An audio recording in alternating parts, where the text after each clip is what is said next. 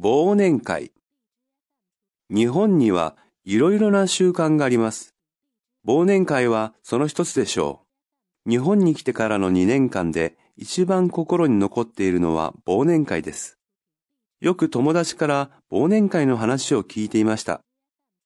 みんな一緒に食事をしながらいろいろな話をすると、その年の悲しいことや悔しいことや寂しいことなどを忘れてみんなが仲良くなるそうです。去年の暮れ、初めて忘年会に参加しました。会場に入るとすごくいい雰囲気で先生たちはとても親切にしてくださいました。日本での生活になれるかどうか心配していた私は先生の話を聞いて胸に熱いものがこみ上げてくるような気がしました。今でも忘年会のことを思い出します。過ぎた時間は絶対に戻りませんが、新しい年はこんな良い雰囲気の中でゆっくりと始まりました。